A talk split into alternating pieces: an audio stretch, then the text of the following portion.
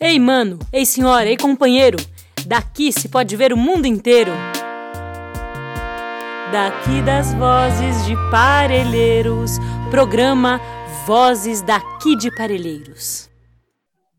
Eu tenho um sonho.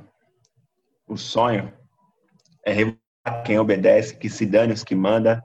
Quem sabe meu povo não ouve as minhas preces e faz de cada quebrada seu próprio reino de Wakanda. Cada vez que a gente rima ou que a gente dança é uma lembrança de que nessas nossas andanças não existe pecado. Era tudo bem mais feliz por aqui, até que chegou o povo que acredita em diabo. Agora, nós aprendemos cedo demais que não existe fórmula mágica para paz, mas cada vez que eu não me mato, eu consigo ouvir o aplauso dos meus ancestrais. Os preto velho estão sempre comigo. Perdão aí se minha rima às vezes parece triste demais e meu olho sempre cansado, é que eu aprendi a entender o mundo brisando no mofo do meu quarto. Com minha mãe dizendo que eu tinha que estudar para ser gente, então como nós faz diferente? Se por aqui não tem vibrânio que salve a gente, se só a bala fome e cela. Proibições em cada verbo, medo em cada verso, desespero em cada viela. Quem vence se torna grande demais, então desculpe, é que na minha poesia só tem espaço para quem perde todo dia. Tipo meu pai, tipo bêbado na esquina, se Deus ajuda quem cedo madruga, ele não deve saber que eu não durmo há mais de um mês, só pensando em como mostrar para cada menino daqui que ele também é um rei. Eu já fiz as pazes com Xangô e ele me ensinou a ser rei. É que eu sou filho do caçador, o que arou, eu não sei respeitar patrão, padrão, nem lei. Mas fé, fé em quem para rodovias, em quem queima cadeias, fé em Deus e nas crianças da favela, e nem precisa aplaudir, porque isso aqui é só o nosso ensaio. Mas se hoje nós está vivo, agradece as mães de maio. Podia ser minha mãe. Ó que loucura e meio que era, morreu de tristeza, de banzo, de espera. A cota agora é fazer virar o sonho da dona Vera e de todas as mães que morreram esperando justiça. Então fica decretado: não morre mais nenhum menino nosso na mão da polícia. Eu sei, até hoje nós não achou Amarildo mais calma, muita luz. Revolução aqui é segurar o sorriso, olha para o céu e agradece o Nordeste. Força de lampião para enfrentar os gambeques se cresce, porque nem as pragas do Egito mata igual essas pestes. Até no Natal lá na rua tinha uma mãe chorando, tipo a da Mateusa, tipo a do da Leste. Nós não tem direito ao luto, e muito menos direito ao fluxo. Eu ando cada vez mais só, só que ainda é pelo caráter que eu escolho com quem eu vou do lado, e junto nós atravessamos o Mar Vermelho ouvindo um rap bolado, porque se ontem foi silêncio e banzo, hoje nós somos loucos anunciando sonhos no microfone. Oxalá vai nos recompensar por cada noite dormida com fome. Nanã vai cuidar de cada corpo dos nossos que some, então mantenha-se vivo, mantenha-se viva e verá que cada pantera negra tem seu próprio jeito de reinar. Alguns usam boné no lugar de coroa. E na nossa cabeça, a única voz que ainda nos guia é a voz da nossa coroa. Muito obrigado. Esse é Igor Chico, poeta lá de, da Zona Norte, né, de São Paulo, de Pirituba, né? Isso. Também organiza o Slam do Pico por lá. E ele fez essa nossa abertura artística, então a gente começa oficialmente agora a série Quebrada Ensina. E a gente sempre vai começar com, com um gostinho da arte das quebradas também, né? E dessa vez foi o Igor Chico. Obrigado pela presença, Igor. Bom, boa tarde todo mundo que está acompanhando. É, essa série ela foi organizada por nós da Escola Schumacher Brasil em parceria com o IBEAC, né? Uh, então a gente está falando para os dois públicos, o que é muito rico, né? Esse espaço de encontro, que agora no online está tá propiciando, mas que a gente sempre buscou também, né? E a Schumacher, acho que para o pessoal que não conhece, é sempre bom explicar que não tem a ver com piloto de Fórmula 1, né? A Schumacher, no nosso nome, ela vem do, um, do nome, sobrenome de um dos primeiros economistas que começou a trazer a questão ambiental, reflexão ambiental e ele falava assim que a gente precisava de uma economia onde as pessoas importassem, né? Não os números, mas as pessoas e o planeta. Né? Então tem muito dessa inspiração. E aí foi criada essa escola, então, pelo Satish, que é um, uma pessoa incrível, um ativista um indiano, mas que criou lá na, na Inglaterra. E alguns de nós tivemos lá, né? Pudemos experimentar lá e na nossa volta para o Brasil começamos a fazer atividades por aqui também, né? De educação é muito inspirada por lá, mas sempre com esse essa intenção e esse desafio de cada vez mais a gente enraizar no Brasil, né? É, trazer os conhecimentos daqui, né? De quem, dos povos daqui e responder também às urgências daqui, né? E a gente nessa caminhada aí de alguns anos sempre teve parceiros que nos ajudaram muito a, a fazer isso, né? Relações que nos nutriram e nos, nos inspiraram. E o IBEAC, né? O pessoal de Parelheiros é, foi um, um desses nossos grandes amigos e mestres, né? Nesse processo. E aí quando começou a pandemia a gente falou, vamos falar, ver como a gente pode estar junto nesse momento também apoiá-los, né, sabendo das dificuldades que as comunidades periféricas estão passando, mas também poder compartilhar agora com mais gente o tanto que a gente já aprendeu e segue aprendendo com o pessoal das quebradas, pessoal de Parelheiros, que tanto nos inspira. Então essa série é pensada para isso.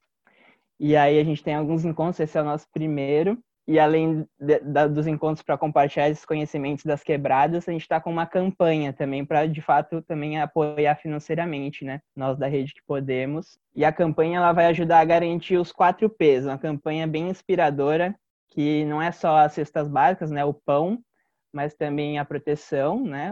As máscaras, álcool gel, higiene. A poesia, que o trabalho do IBEAC sempre traz a literatura como direito, como algo transversal a todos os projetos e também o plantio, né, para que as famílias também possam plantar nos seus quintais e né, exercitar também esse, esse contato e essa soberania alimentar também.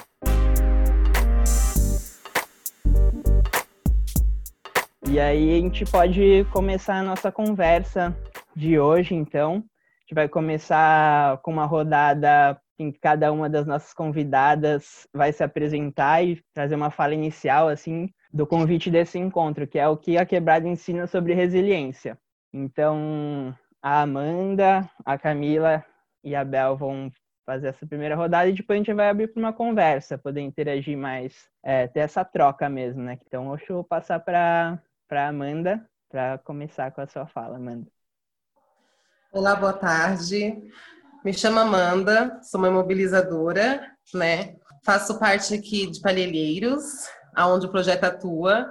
E a atuação do projeto é transformar Palhelheiros no, lugar, no melhor lugar do mundo para se nascer e se viver. E estamos atuando, ele está atuado em seis bairros. Eu faço parte do bairro do São Roberto. E o trabalho que a gente trazia antes da pandemia, né, o que a gente faz, na verdade, a gente faz um autocuidado, um cuidado com excelência, desde a primeira infância. Então, começa na, na geração do bebê, da barriga da mãe, e tem da fase do zero a um ano, e depois dos dois aos seis, né? A gente faz mediação na creche com essas crianças.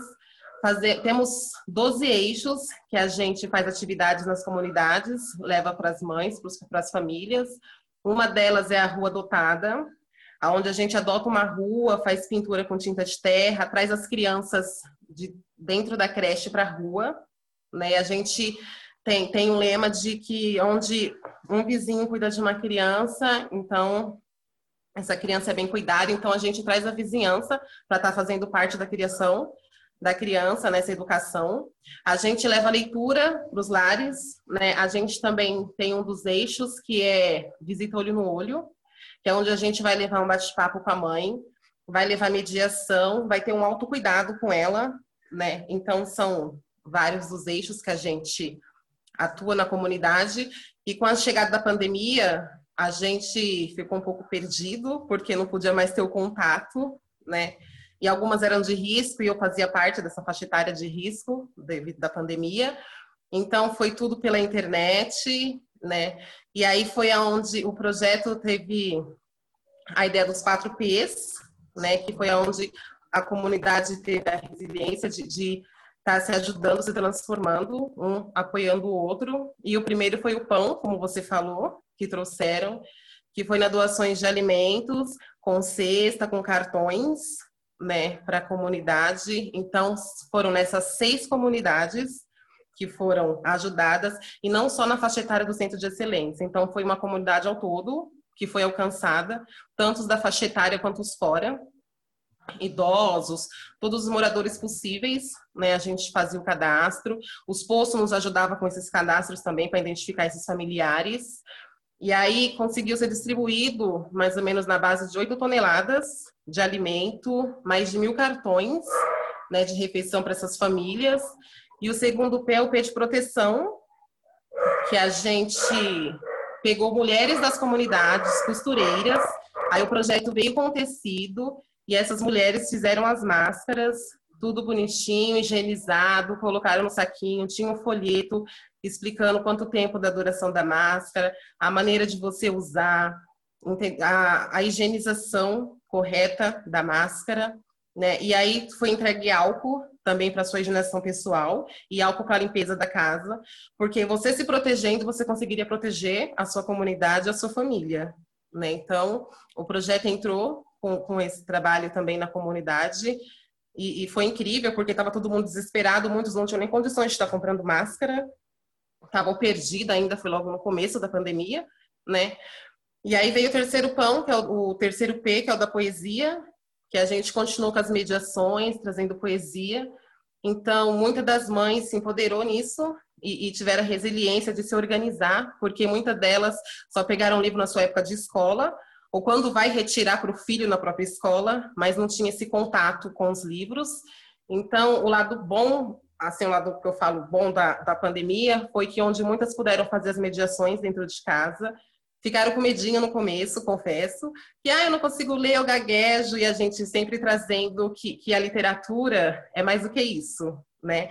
E de você se apropriar, de você conhecer a história, o escritor, então muitas delas hoje estão se empoderando na literatura com seus filhos, estão gostando do que estão fazendo, mandam um vídeo para a gente passar para os pessoal do projeto, né? Então, super feliz.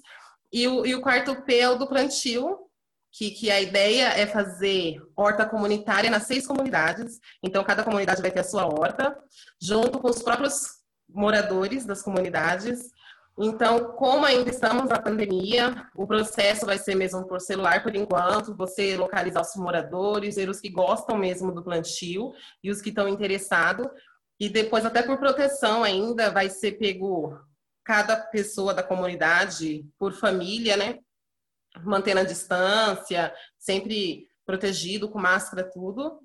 E, e isso é, é, como a comunidade, assim, outro lado está se envolvendo, que está conhecendo mais o trabalho das mães mobilizadoras. As mulheres estão se ajudando, porque através disso é, é, veio a colaboração da própria comunidade, porque a gente tem um grupo de mulheres, cada comunidade tem um grupo, e elas mesmas se ajudam. Então, de repente, uma mãe precisa de alguma coisa e, e o projeto não, não tá, a gente não tá no, no, grupo no momento, elas se reúnem, cada uma tira um tanto da casa, o que pode, e, e vão ajudar essa outra mãe, ou é com roupa, ou, ou, com o que você precisar. Então, é a maneira que elas se, se, se encontraram de se ajudar, né, de estar tá se comunicando também, e, e assim, por, mesmo que moram na mesma comunidade, nem nenhuma das mulheres se conhece, são poucas. Então, assim, elas têm uma amizade no grupo, já tem um encontro para depois da pandemia, né? E, e, veio essa essa mudança, essa transformação assim de, de, você ajudar o próximo, mesmo sem conhecer. Então, com tudo isso veio o espírito de solidariedade para elas, o empoderamento e a transformação de, de lidar com o novo, né? Porque o novo assim assusta, assusta muito, e elas estão conseguindo tirar de letra. Legal, Amanda bem legal já entrar em contato com essa resposta à pandemia aí, né, do território, que acho que já demonstra muito também, né, essa, essa resiliência. Mas vamos passar para a fala da Bel, então?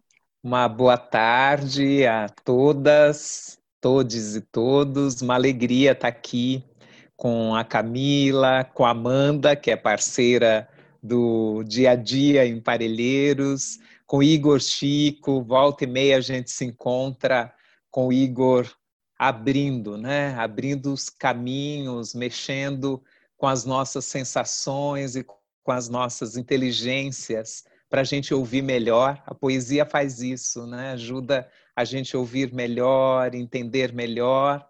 Obrigada também toda a turma da Schumacher, aí especialmente ao Lu e a Beatriz que estão ajudando nessa primeira live Quebrada Ensina.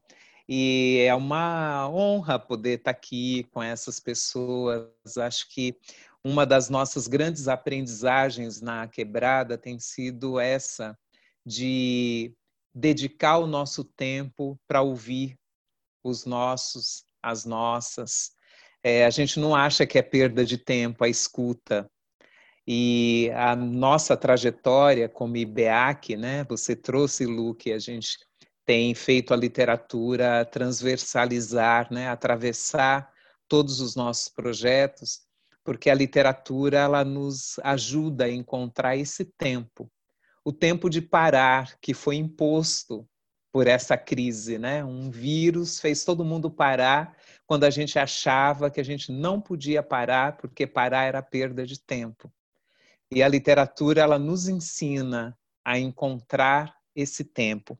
Então, eu queria antes de trazer algumas reflexões, né? Então, eu sou uma das coordenadoras do IBEAC, que tem essa felicidade de estar aí há 12 anos em Parelheiros, é, escutando muito, trocando muito, aprendendo muito, sempre trazendo para perto gente que sabe fazer bem aquilo que faz. Por isso que a gente ativa o território, sempre aproximando as pessoas com as suas é, competências, com os seus saberes. A gente teve aí a felicidade de nos juntar com a turma da Sevirologia, que a gente vai ouvir a Camila contar para a gente o que é isso. Tivemos um encontro recente em Parelheiros, no final do ano passado, e há mais ou menos um ano atrás eu estive com Soró, falando de literatura, né? Soró, uma grande referência para a turma da Queixada, e nós estivemos juntos falando do quanto a gente queria ter mais encontros como esses, falando sobre o que a literatura tem nos dado, como é que a literatura tem contribuído para a nossa voz chegar a mais pessoas. Porque voz a gente sempre teve, a gente sempre teve a oralidade na nossa presença, nas nossas famílias. A oralidade sempre foi um colo para nós diante das adversidades. Às vezes faltou pão, mas nunca faltou poesia. As famílias pobres, as famílias pretas se amam, e se cuidam. E quando a gente traz a literatura, né, como a abertura, como o Igor Chico trouxe, e como essa abertura que a Amanda fala, né, todo mundo com medo de gaguejar, porque aí o livro parece algo tão distante da gente. Né? História a gente sempre contou, né, Amanda? História a gente sempre trouxe, mas quando ela vai para o papel, quando ela vira um livro, alguém disse que não era para nós. Disseram isso faz tempo e estão dizendo isso de novo, com uma ameaça de taxação dos livros. Tem gente dizendo no governo atual que livro é luxo, é artigo de elite. E ao invés de fazer o livro chegar a mais pessoas, propõem taxar o livro para que menos pessoas possam tê-los. E a gente vai na contramão. Essa faz parte também da nossa resistência, da nossa resiliência. Então, eu queria trazer um trecho de uma autora, uma antropóloga, Michelle Petit, bastante lida no Brasil. Ela fez uma parte das suas pesquisas também aqui. E ela tem um livro que chama A Arte de Ler. Não dá muito para ver, porque eu estou num lugar com muita luz agora, mas chama A Arte de Ler ou Como Resistir à Adversidade. Ela fala que a leitura é um jeito de resistir à adversidade, que está dentro do conceito de resiliência. E tem uma sessão que chama Qual o poder da leitura nestes tempos difíceis? E quando a gente fala da quebrada, a gente está falando de uma imposição de dificuldade. Aquilo que algumas pessoas estão sentindo agora, nessa crise pandêmica, nossa, eu não posso sair, para nós, né, da quebrada, muitas vezes não teve o ônibus para a gente conseguir sair do lugar. O ônibus para antes do horário que a gente precisaria circular para a gente voltar da faculdade, para a gente voltar dos eventos culturais. Né? Quantas vezes se organizou eventos culturais que terminavam 11 da noite né? eventos que começavam com atraso. O Tony Marlon, um amigo jornalista e escritor da Quebrada, ele tem uma crônica que fala muito sobre isso. Então, marcam o evento às oito, aí o evento começava nove e meia da noite. Quem é da Quebrada vai ficando com o coração aflito, angustiado, pensando: será que vai dar para voltar para casa? Só que quem organiza o evento desconsidera essa existência. Então, a Michelle Petit ela fala de tempos de crises. Para nós das quebradas, né, são crises que a gente conhece há muito tempo, né? Crises impostas pela ausência de política pública ou pela escolha pela política pública que vai chegar. Então, se decide que cultura, que poesia não é necessária, é luxo. Então, por isso, né, isso que a Amanda traz, pão, proteção, poesia e plantio articulados, tem uma força muito grande. E em 2009, a Michelle Petit publicava esse livro no Brasil, e aí eu vou ler aqui o trecho que eu estou anunciando e nunca leio. Então, ela fala assim, né, que há contextos né, em que as desigualdades, as disparidades, as migrações, né, esse ter que sempre mudar de lugar, porque te roubam a terra, te expulsam da terra, colocam o trabalho longe de onde é a sua terra. Essas, vi essas vidas vividas com rupturas levam à separação dos próximos, à perda da casa ou das paisagens familiares. As crises os confinam em um tempo imediato, aquele tempo que a gente tem que lutar só para comer e ter que abrir mão da poesia, porque a gente acaba tendo que lutar pelo, pelo hoje, né? É guardar um resto do almoço para vender o almoço para garantir a janta. Sem projeto e sem futuro. Em um espaço sem linha de fuga. Despertam feridas antigas, reativam o medo do abandono, abalam o sentimento de continuidade de si e a autoestima. Provocam, às vezes, uma perda total de sentido, mas podem igualmente estimular a criatividade e a inventividade, contribuindo para que outros equilíbrios sejam forjados. Pois em nosso psiquismo, como disse René Kais, uma crise liberta, ao mesmo tempo, forças de morte e forças de regeneração. Então, o que acontece com as situações de crise é que nos são impostas, que nos são impostas.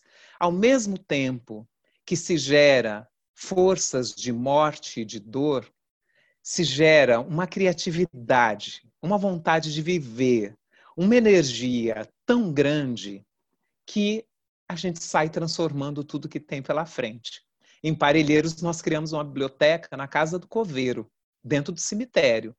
E quem criou essa biblioteca, né, o IBA, que os jovens que a criaram, estão na linha, né, no alvo do genocídio. São jovens pretos que são os mais mortos por uma política de morte e vão lá falar de vida. Por quê? Porque a literatura, ela regenera. Né? A literatura, ela dá para gente esse lugar da resiliência. A gente começa a abrir espaços dentro da gente e fora da gente também. Quando a gente lê né, as histórias de Conceição Evaristo, né, a gente lê a história da Maria, dessa mulher que é linchada dentro de um ônibus, depois de trabalhar o dia inteiro. Quando a gente lê as escrevivências que ela traz né, sobre a sua família, quando a gente lê Geni Guimarães narrando como é uma menina que vai deixando esse peito da mãe e como ela vai percebendo essa sua vida de luta que essa família tem e esse desejo de se agarrar a esse peito, a essa conexão, a gente vai entrando em contato com a nossa história. A gente vai entrando com essa história da nossa família. A gente vai conseguindo com essas personagens e reelaborando e começando a ver que a nossa vida ela não termina lá no nosso quintal do plantio. Né? O nosso quintal ele é a planta que a gente ainda não viu. O plantio ele traz esperança. A literatura ela nos permite construir inventar mundos que vão além do destino a que tentaram nos confinar. Pela literatura, a gente vai conseguindo né, construir uma conexão e perceber que a gente pertence a uma família literária.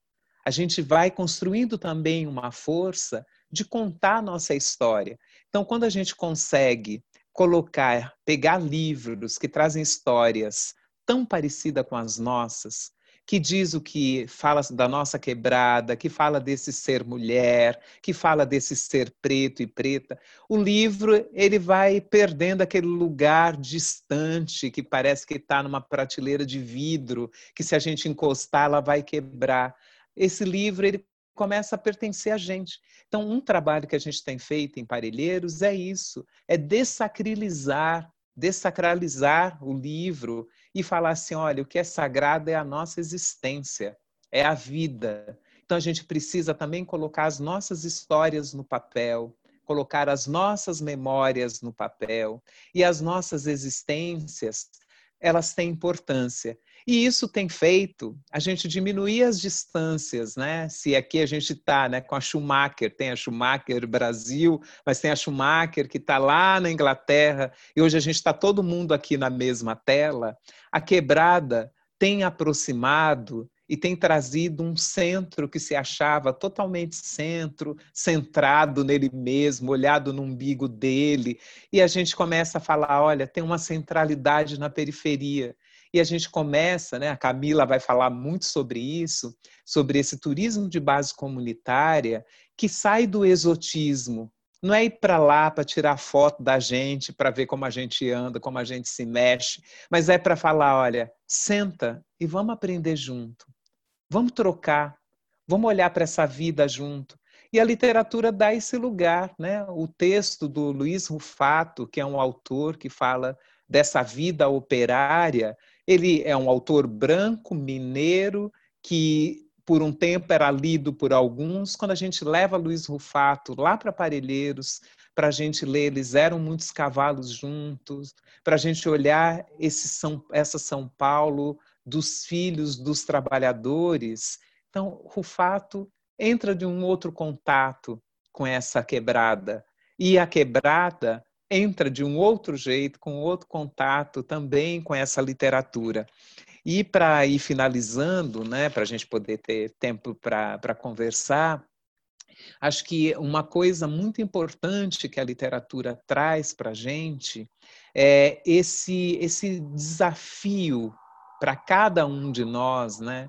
esse desafio de ler o mundo com diferentes olhares. Né? A literatura quando ela chega dentro das bibliotecas, nas mãos das mães mobilizadoras, quando ela vai para a rua, vai para as festas literárias como a Feliz, a festa literária da Zona Sul, a gente traz né, esse lugar, esse direito humano que a gente tem à distração, mas é sempre uma distração crítica, né? A gente nunca consegue estar falando só de borboleta. A gente está tendo sempre que olhar para a nossa quebrada, para trazer uma leitura crítica do que está acontecendo. Mas quando esses livros chegam nas nossas mãos, a gente consegue trazer outras interpretações, outras leituras para eles. A gente vai saindo desse mundo binário do certo e do errado né? A gente vai trazendo uma, algo muito mais circular, como os plantios que a Amanda trouxe, né? esses plantios circulares, a gente vai trazendo outros jeitos, né? outras miradas, outros pontos de vista para a quebrada, para a palavra e para a nossa voz. Acho que para iniciar é um pouco esses pontos que eu queria trazer. Obrigada. E Bel, só falando um minutinho que eu esqueci, junto com as entregas, a gente entregou mais de 4 mil livros nas seis comunidades. Maravilhoso. Obrigado, Bel. Vamos ouvir a Camila e depois a gente já dá vontade de começar a conversar, né? Mas primeiro fazer essa rodada. Camila, tá contigo. Ei, vamos lá.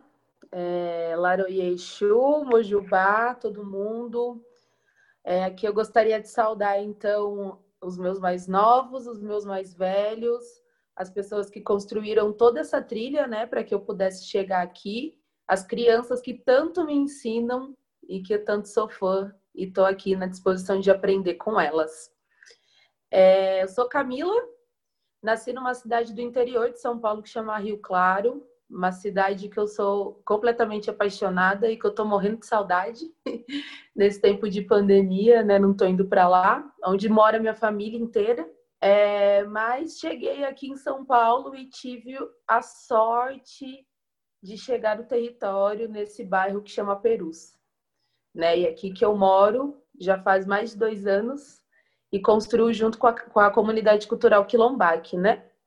É, também sou palhaça, estudo comicidade preta, estudo é, essa coisa de como sair da caixa numa arte tão europeia e tão difícil, que é a palhaçaria e o circo como um todo, né? E aí, dentro da comunidade cultural Quilombaque, eu coordeno o um projeto que chama Agência Queixadas, que é uma agência de turismo de base comunitária. E que aí eu fiquei, né, quando veio o convite, falar, nossa, falar sobre resiliência, né? Foi até olhando no dicionário, vamos ver o que é essa palavra aí, né? Como é que a gente pode contribuir com isso?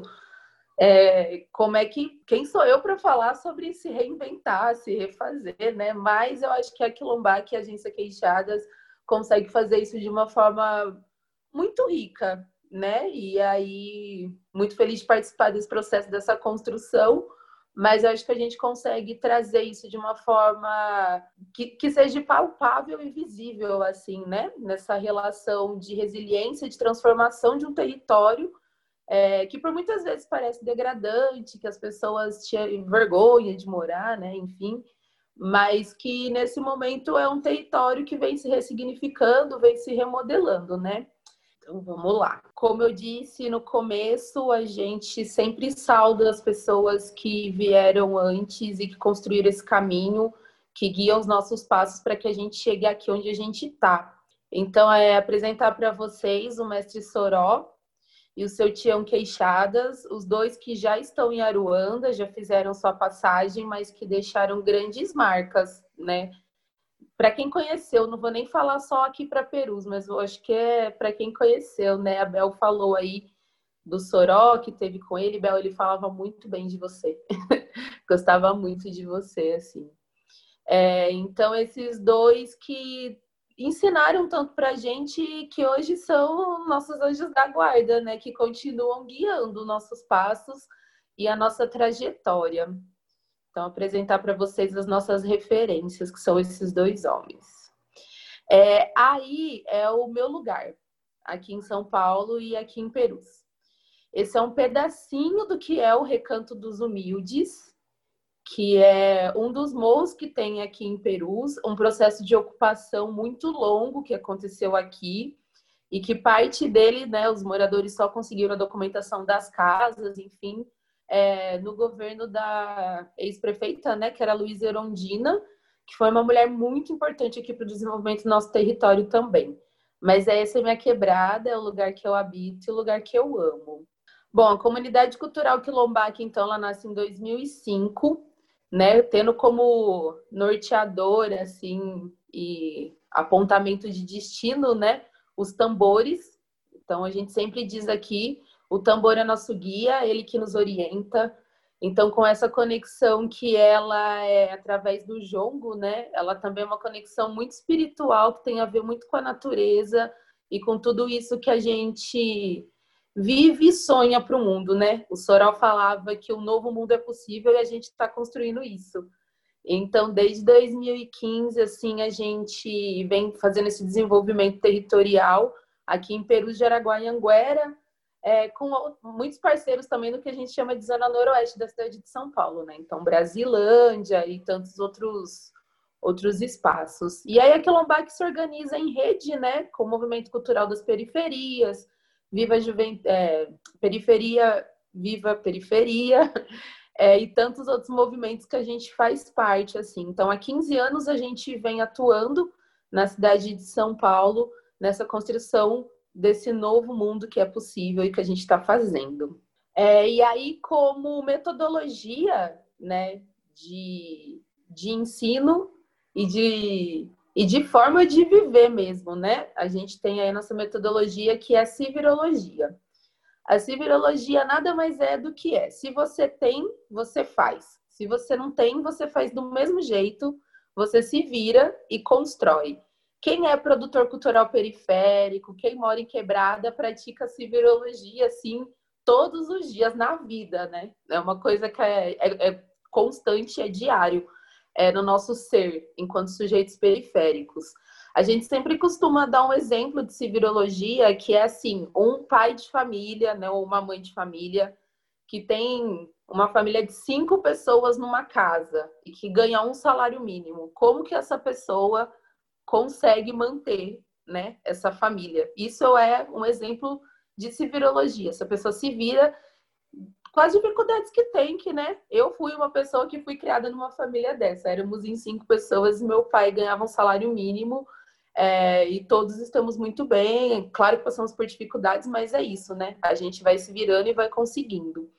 Então, é essa metodologia que vai aí é, dar, um, dar um, um caminho, né? Para todas essas encruzilhadas que a gente vive enquanto sujeitos periféricos, enquanto produtores culturais periféricos também. É, e aí, entendendo né, toda essa metodologia, a gente começou um estudo é, alguns anos atrás, um longo estudo através da Universidade Livre e Colaborativa, que era uma universidade que ela acontecia, não, não tinha uma sala em nenhum lugar para acontecer. Ela foi uma universidade que acontecia nas ruas, nas vielas, em todos os lugares aqui de Perus. É, então, era um espaço de construção e mapeamento do que tem aqui, né? O que, que tem nesse território? É, o que, que tem aqui de potência? O que, que tem aqui de, de capacidades e de histórias e de riquezas que a gente sabia, mas que não sabia exatamente como é que funcionava e como que a gente faz para guardar essa memória mesmo, né? E aí, então, dentro desse estudo na Universidade Livre, a gente elabora o território de interesse da cultura e da paisagem, TICIP, né? É, que é um documento que ele foi instituído né, no plano diretor daqui da cidade de São Paulo e é um plano de desenvolvimento territorial que vai contra várias coisas, por exemplo, especulação imobiliária. E aí essa região geográfica né, na, da cidade de São Paulo, ela é responsável por pelo esfriamento e por esse ar que a gente respira, né? Aqui, Parelheiros, os dois pontos de verde que ainda existe na cidade de São Paulo. Então, é, é, é um mecanismo que é para preservar, inclusive, essas questões do verde aqui na cidade. É, e a gente está né, no meio da rodovia Anhanguera, da rodovia Bandeirantes, o Rodoanel passa aqui no nosso bairro, então a gente está aí no olho do furacão, né? Muita gente querendo vir para cá, ver se os guaranis, né, pela quantidade de coisa que eles estão passando nesse momento, sobre as terras, e aí com uma empreiteira que quer tomar as terras que são deles, enfim.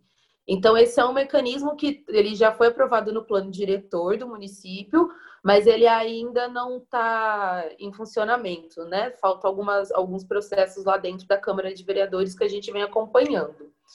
E aí, o que compõe né, o nosso território que é a delimitação territorial, então, que a gente estuda aqui na Quilombac, junto com a Universidade Livre, é, essa delimitação do território, que é Perus, Anhanguera e Jaraguá, é, uma gestão que ela é compartilhada com todos os agentes territoriais, né?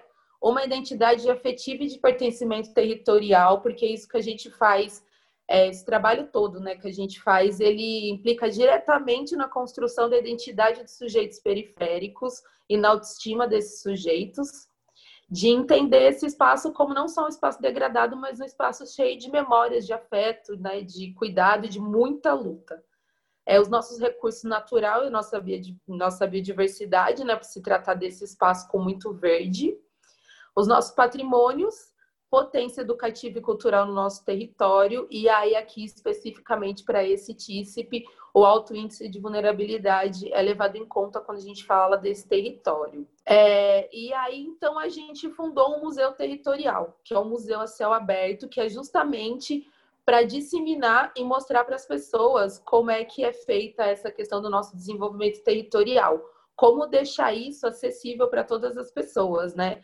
Como que as pessoas podem entender o que foi esse longo processo de estudo. E aí, então, a gente desenvolveu é, as trilhas educativas, né? Que são as trilhas que compõem o nosso museu territorial, que é esse museu que vocês não vão vir aqui, vão ver belíssimos quadros é, em uma parede super branca e com uma curadoria muito impecável, né? Com uma linha que você nem enxerga que o quadro está pendurado. Aqui no nosso museu é um museu que a gente vai andar um dia todo, a gente vai conhecer vários lugares, muita história, e que é um museu a céu aberto que a gente consegue contar desde antes dessa história e contaram para a gente descobrir o Brasil, né? Então, tipo, antes com os povos originários a gente já vai contando toda a história.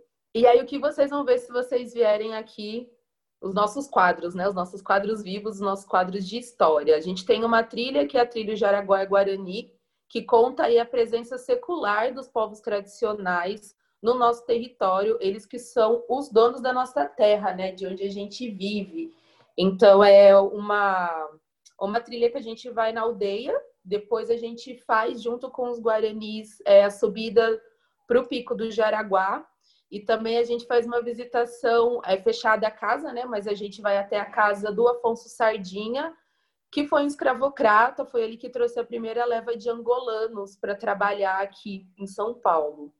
Eu vou falar bem rapidinho das trilhas, tá? Senão eu vou ficar aqui o dia todo.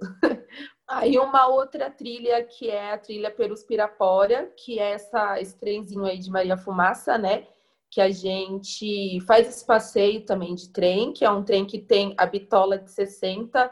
A bitola é esses dois ferros, né? Que é onde passa o que, o que seria uma roda, né? Do trem. Então, é esse distanciamento de 60 centímetros que na época fazia com que o trem tivesse uma que ele fosse mais rápido, mais ágil, inclusive nas curvas, né? Então é uma história muito linda também, muito de muita muitas nuances, né? De uma trilha que ela foi construída que seria para ir até Pirapora do Bom Jesus, levar os romeiros, né, os tropeiros da época, mas nunca chegou até lá essa trilha ela só chegou até Cajamar e aí o porquê por conta da fábrica de cimento, né? Fábrica de cimento Portland Perus que chegou através de uma empresa canadense aqui. Essas trilhas da Perus Pirapora elas chegaram até Cajamar apenas porque é onde estava o material é, bruto, né? As pedras e o calcário para fazer o cimento. Essa fábrica foi responsável por 80% da construção de Brasília pela verticalização de São Paulo, né? E o, e o soterramento dos rios do centro de São Paulo. Então, é a Gabaú, onde era Saracura, enfim. É, então, é uma fábrica que ela é muito importante na construção do que as pessoas chamam de civilização, né? Que é botar cimento em tudo. É, mas também teve uma greve muito importante que ficou conhecida como greve dos queixadas, uma greve de sete anos, né, que durou bastante tempo, que ela, ela tinha como lema né, a firmeza permanente ou a não violência ativa. Foi uma greve que durou sete anos baseada em Gandhi e Martin Luther King. Então, é uma greve que era não usar, né, era fundado em não usar as armas do inimigo, até porque o inimigo dos queixadas era o Estado, né? E um dono de uma empresa que era um cara muito rico. Então, eles faziam greve de fome, faziam piquetes, uma greve muito familiar, a família toda entrava em greve, as mulheres tiveram um papel muito importante, dá para ver nessa foto, bastante mulher. Elas que seguraram essa greve, né, saíram daqui de Perus para ir trabalhar fora é, e trazer o sustento para dentro das casas, né? Então é um, uma, uma história que a gente se orgulha muito, assim, hoje de pertencer de viver e conviver com alguns dos, dos queixadas que ainda estão vivos, né? O seu tião que eu mostrei lá na foto foi um dos queixadas. É, a gente tem também a trilha Ditadura Nunca Mais, né? Aqui no cemitério Dom Bosco, a gente, que é muito próximo também daqui de casa, é aqui em Perus, é, a gente faz e traz essa, essa questão da ditadura, né? Foi encontrada uma vala comum com mais de 1.049 corpos né, jogado no mesmo espaço da época da ditadura. Muitos desses corpos eles não, não seguem né, sem identificação, até porque foram só procurados as pessoas que são presos políticos, e que a gente sabe que presos políticos é, era, uma, era um, um recorte específico da sociedade na época, né? Era o pessoal que era o de sindicato, ou o pessoal que trabalhava em algum movimento social, enfim. Só que nessas ossadas, eles têm muitos, e aí isso a gente consegue entender, né, por, depois de um tempo, é, por conta do, da análise forense que foi feita através desses corpos. Então, eles saem de Perus na década de 90, eles vão para Campinas, lá fazem uma análise errada desses corpos, misturam as ossadas desses corpos né? E aí eles ficam durante um tempo muito grande assim lá no em Campinas, na Unicamp, que sofre um processo até hoje por conta disso. E aí, depois de muito tempo, eles ficam lá guardados, e só na época do, do governo Fernando Haddad que esses corpos vão para o CAF, que é um centro de pesquisa florense. E lá descobrem que grande maioria desses corpos estavam em fase de desenvolvimento, né? Então eram jovens e grande maioria tem bala de, é, com marcas de bala de execução de cima para baixo. Então a gente discute a questão do genocídio da juventude preta através dessas ossadas que foi encontrada aí nesse cemitério. É a trilha cidade-campo, né, que a gente discute as questões da, da alimentação saudável. A gente come muito veneno, a gente está morrendo super né, jovem e super doente por conta das coisas que a gente come. Então, é o assentamento Irmã Alberta, que fica aqui em Perus também, e que lá a gente conversa sobre essas questões do meio ambiente. Esse é um espaço que viraria um lixão, né? um lixão não. Não sei se vocês lembram na época que foi o Pinicão, saiu uma história do Pinicão de São Paulo, que seria raspar, né, todo o esgoto que tem lá no Rio Pinheiros e trazer para cá. Então, o MST vai e ocupa esse espaço e aí desenvolve outras questões e e deixa isso tudo mais bonito e mais gostoso também, né? Pra gente que é aí da produção de comida orgânica. É a trilha da reapropriação e ressignificação dos espaços públicos, que são espaços que eram ociosos aqui no nosso território, né, onde era a casa do hip hop, onde a ocupação artística canhoba. Eram dois espaços que já estavam degradados, já estavam abandonados, moradores já se mobilizando, inclusive, para derrubar esses espaços. Foi quando a gente ocupa né, esses dois lugares e que a gente se, se vira e faz produzir arte do que era lixo, né? E a Biblioteca Padre José de Anchieta, que hoje é um espaço, aí acho que a Bel deve conhecer a Beth, né? que é um espaço que vai também virar um centro da memória do trabalhador queixado, as meninas estão trabalhando bastante para isso. E aí, é... hoje a gente faz até jongo, faz sarau dentro dessa biblioteca, e virou um espaço ressignificado no nosso bairro. É... a trilha Perusferia, a gente tem alguns quilômetros de grafite, então a Vila Madalena acha que tem no Beco do Batman, é porque a galera nunca veio para cá para ver a nossa galeria de grafite, assim, que é muito maravilhosa. É um projeto que é da curadoria do Danilo Guetos, né? Então, tem muito desenho, muito grafite aqui no nosso bairro, no território todo. E aí, para dar conta de organizar tudo isso, que eu falei para vocês que é o nosso museu, os nossos atrativos, né? A gente funda, então, a Agência Queixadas. E aí, a agência, ela conta, então, com uma rede de hospedagem comunitária, né? A gente tem 20 casas, a gente consegue atender 80 pessoas, né? Então, quem tiver um grupo grande aí quiser conhecer o nosso museu, pode vir para dormir, que a gente consegue acomodar todo mundo. É, a gente tem os nossos guias territoriais, né, que a gente chama de trilha educadores, que é as pessoas que vão contar essa história para vocês, né? Que eu falei bem por cima do que é cada uma delas. A gente tem os nossos tradutores, que é a galera que é fluente em inglês aqui do nosso bairro. A gente tem uma feira de artesanato que é composta só por mulheres. A gente tem uma equipe de alimentação, né, um serviço de alimentação que é coordenado pela Pri, né, a cozinha. Então, aqui é dá para dormir, comer, fazer trilha e falar inglês, quem tiver vontade para isso. né? E os serviços de transporte, que são de empresas que são aqui do nosso território. Então, quando a gente recebe algum grupo, todo o dinheiro que entra, né, com as nossas trilhas, elas são pagas, mas extremamente negociáveis, né? Elas não têm o mesmo preço para pessoas que são de quebradas e para pessoa que veio né, de outros países. Então, isso é muito negociável. É... Mas todo esse dinheiro que entra né, para a agência Queixadas, ele fica aqui no território.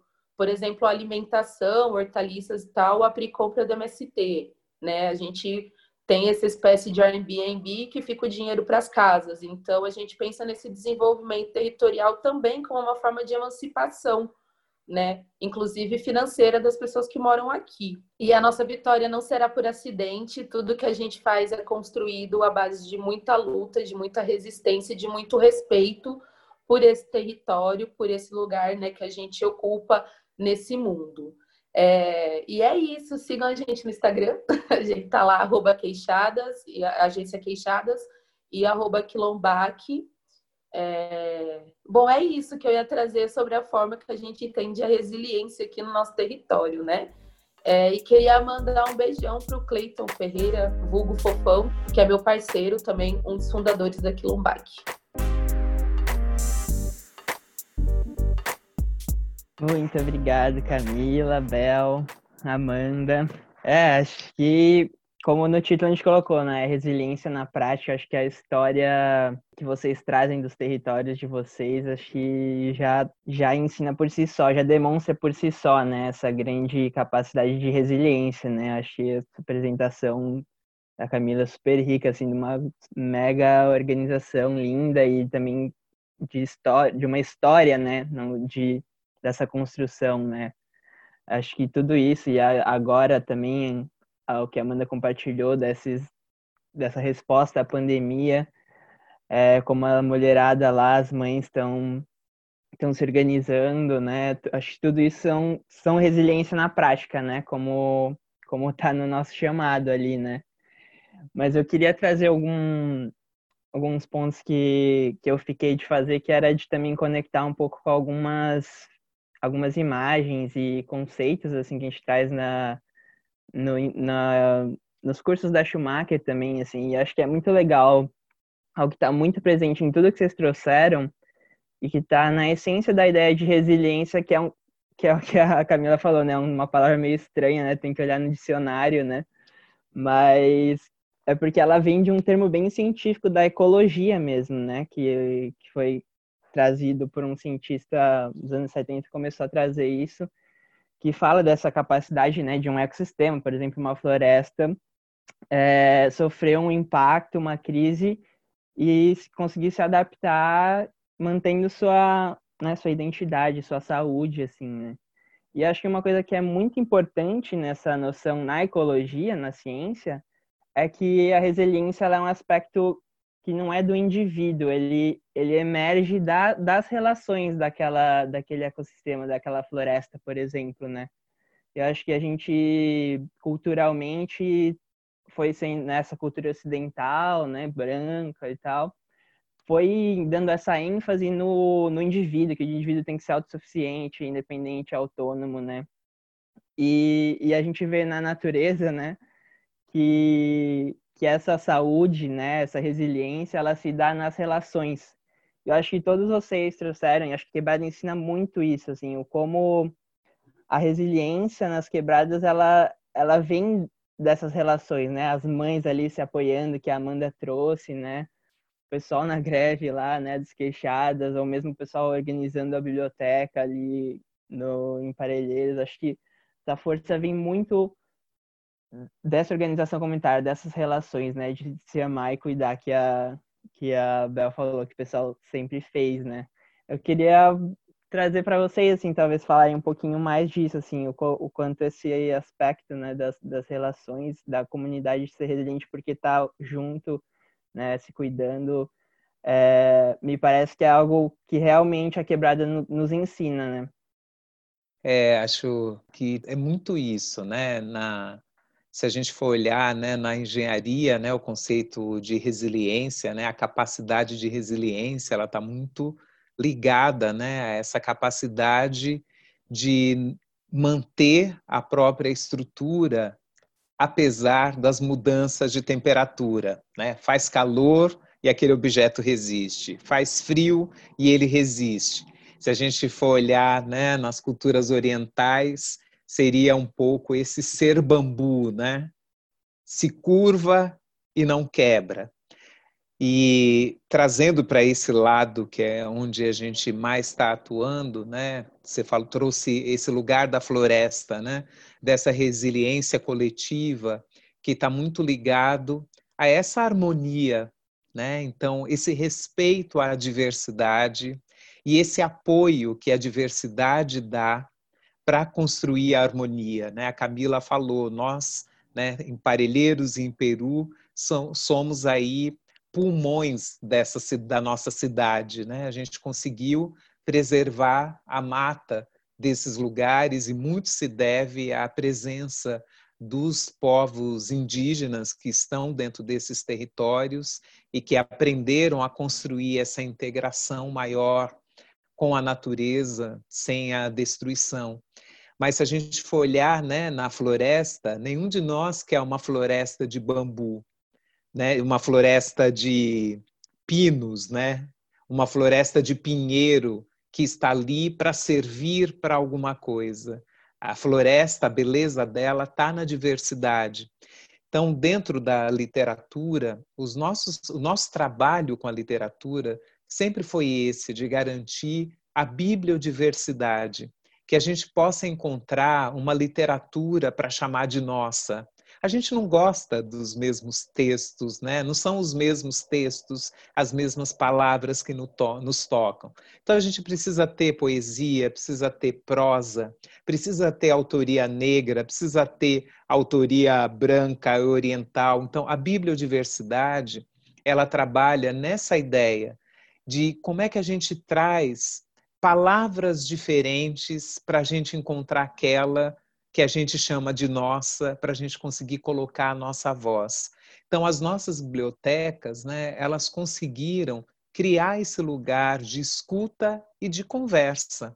Então, essa diversidade, essa bibliodiversidade, ela tem sido vivida na prática por nós, nos encontrando e fazendo leituras em, em voz alta, mas também leituras silenciosas, levando essas leituras para os muros, como fazer a literatura chegar, né? Há pouco tempo atrás, colocando-as nos muros, nas ruas, hoje, como a Amanda trouxe, fazendo áudio, gaguejando. A gente não pretende virar contador de história, a gente se chama mediador de leitura. Nós estamos entre um livro e principalmente quem não lê, né? Porque quem lê costuma ir atrás, né? Lê até bula de remédio. Mas quem não é leitor precisa de uma literatura que chegue.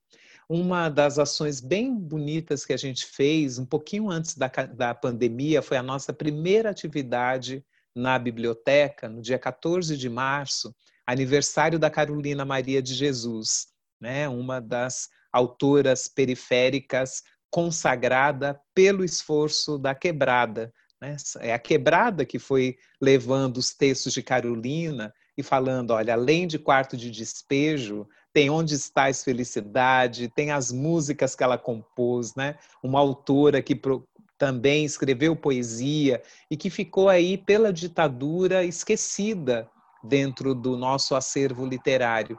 E no dia 14 de março desse ano, nós tivemos um encontro na biblioteca com duas pesquisadoras de Carolina e lendo trechos dela. E naquele dia foi o lançamento de um café da manhã do nosso grupo, das Amaras. Nós temos em Parelheiros um grupo, né, um empreendimento de alimentação saudável que foi construído por mulheres, com as plantas comestíveis de Parelheiros, com os frutos locais de Parelheiros. Essas mulheres criaram um empreendimento de alimentação saudável e construíram um cardápio que é aquele mais completo, com mais itens, que se chama Espetáculo para Carolina.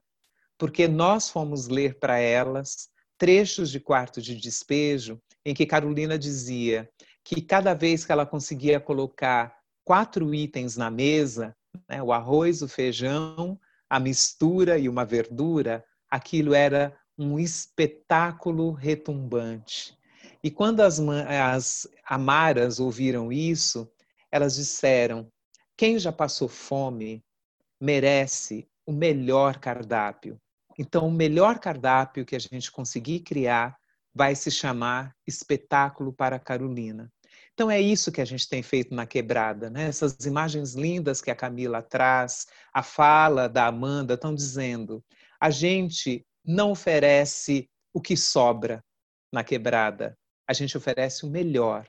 Então, são as melhores narrativas, as melhores histórias, o melhor roteiro, o melhor material. É isso que tem sido importante e que tem transformado e construído a nossa resiliência. A gente se levantar, olhar, a gente se arrumou para estar tá aqui, né? A gente se preparou, né? Porque a gente quer que os nossos parceiros, né? Quem tá, quem nos deu essa oportunidade de estar aqui representando um monte de gente que está né, conosco, por isso que a gente fala o tempo todo no plural, nenhuma de nós aqui usou eu, a gente fala a gente, a gente fala nós.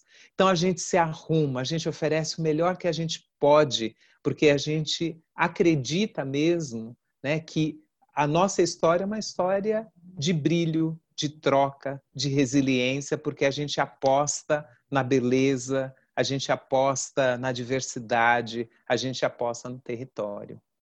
E aproveitando um pouquinho essa fala da Bel, quando eu falei dos três, dos quatro P's, no da no P da, da poesia, né, com a literatura, a gente também conseguiu fazer a distribuição de mais de 4 mil livros.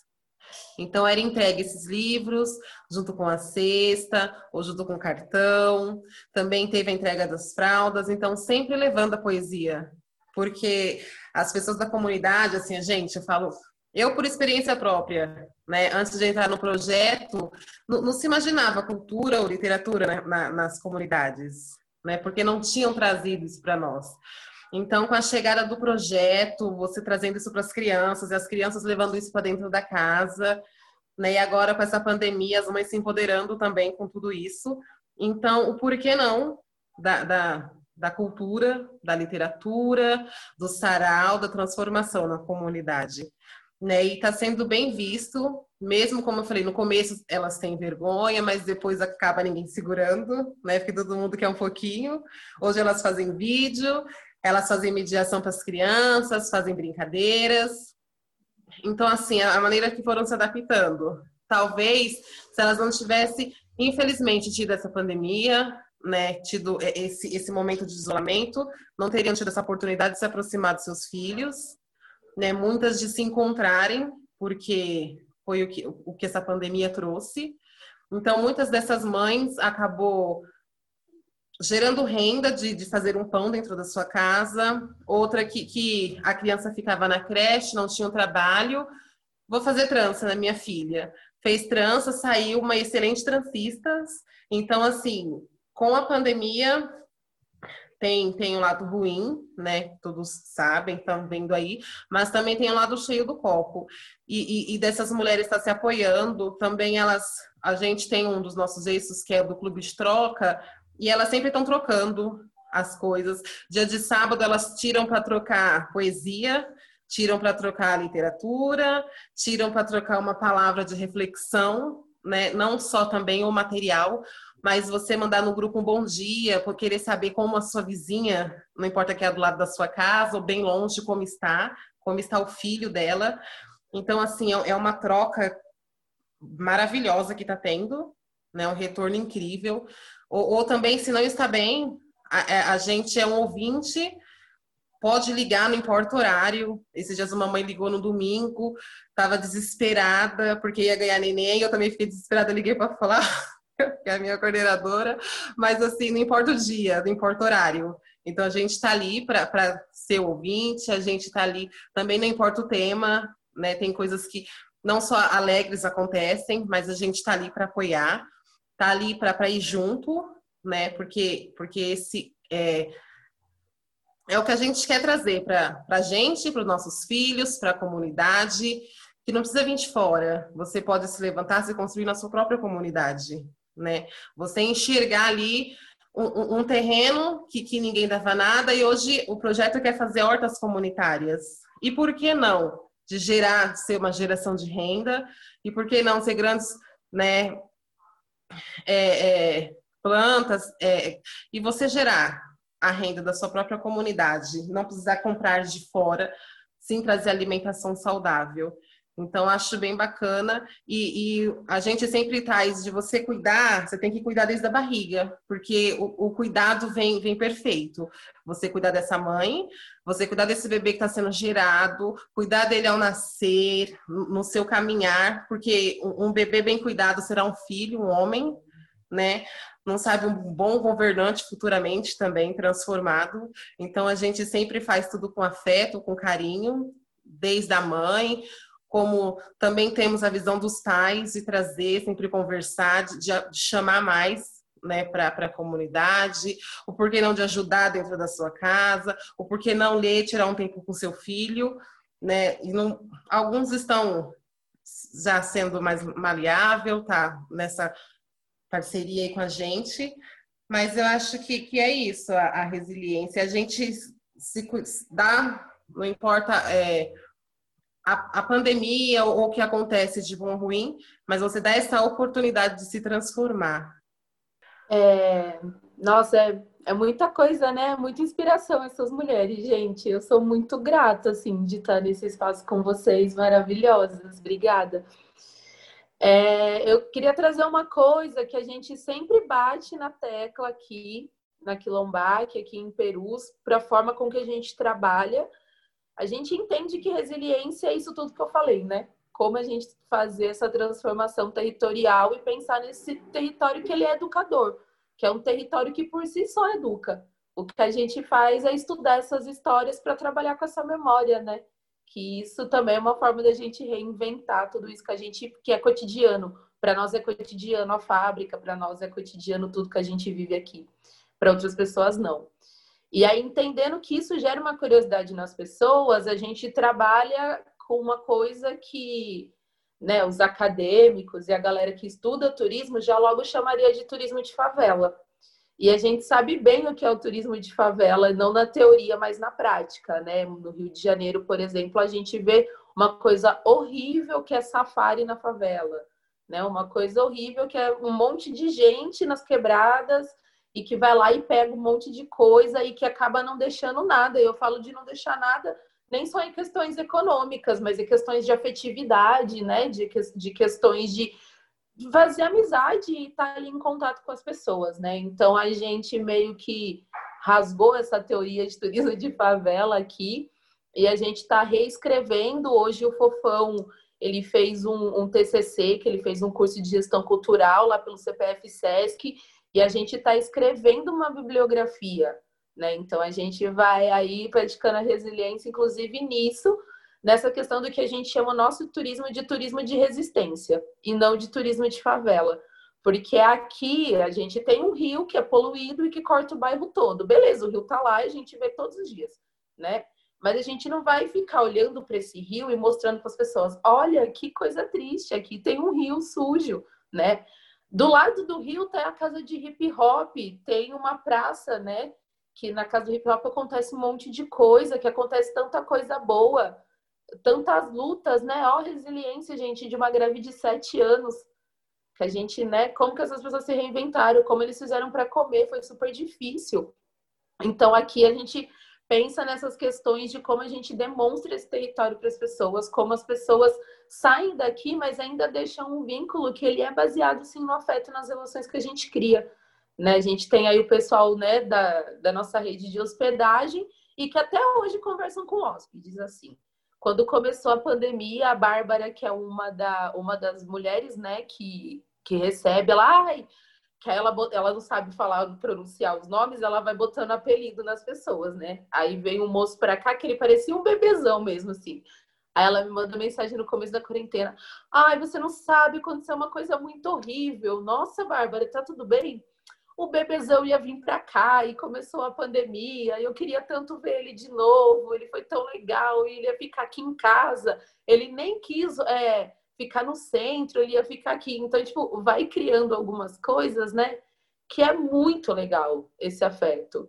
Eu lembro também da Neide. A Neide também é uma senhora que recebe pessoas. Na nossa primeira experiência, ela não falava inglês, não falava nada de inglês, ficou super preocupada, mas deu super conta. Recebeu o pessoal do Canadá na casa dela.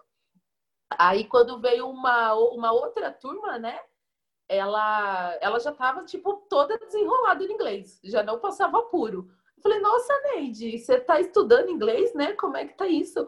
Aí ela falou, não, eu tô fazendo inglês no YouTube, inglês para crianças no YouTube. Então, tipo, ela foi lá, uma senhora, foi lá e foi estudar inglês. Ela chegou assim, desenrolando muito mais que eu. Eu falei, gente, me passa esse canal, né? Que eu quero aprender isso também.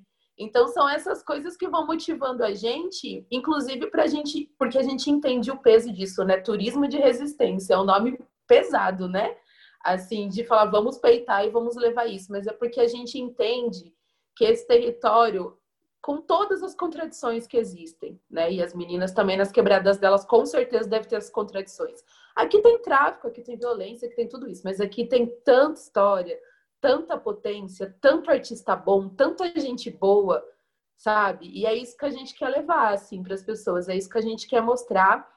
E é isso que até convido todo mundo aqui que está assistindo, quando acabar tudo isso, venham para cá, fiquem aqui com a gente, vamos fazer residência artística, vamos conhecer, se abraçar, quando puder se aglomerar também, né? Que a gente está morrendo de saudade. É, e já convido vocês, gente, sintam-se à vontade para ficar aqui com a gente e conhecer um pouco da nossa história.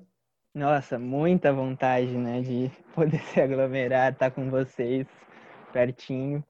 Mas já está ótimo, essa realmente um, só agradecer de poder estar tá nessa conversa com vocês muita inspiração e acho que tudo isso que vocês trazem traz muito o que acho que a Bel trouxe na leitura ali que ela fez, né? Esqueci da antropóloga, mas dessa, dessa vitalidade mesmo, assim, dessa força de vida que, que estar também nessas condições de, de adversidades impostas historicamente, socialmente, muitas vezes, também desperta, assim, e acho que fica muito vibrante, assim, em tudo que vocês trazem, assim, né? E, e essa capacidade que a Bel fala, assim, né? Desse, desse entregar o melhor, assim, né? De, que o que a Amanda também trouxe como olhar esse lado bom, né? Ver esse lado bom da pandemia, por exemplo, né? Ou ver um território que talvez nunca ninguém falaria que poderia ser um lugar de turismo e, e enxergar e fazer um meu, não tem quem assistiu isso aqui que não ficou com vontade de fazer essas trilhas, né? Então, acho que a resiliência que a, que a Quebrada ensina tem muito disso, assim, de realmente entrar em contato com as forças do que, do que tem no lugar, né? No, do que está disponível. Acho que a virologia é isso, na verdade, né? É fazer com que está disponível. Que acho que muitas vezes é, existe uma, uma ideia pejorativa, né, sobre esse improvisar, né, e, e, acho que, na verdade, inclusive nas aulas que eu dou na Schumacher, eu trago muito isso, assim, inclusive tra trago vivências em dança para a gente experimentar corporalmente essa, essa qualidade, né, de estar presente, conectando com, com o que está né, nesse aqui agora e respondendo.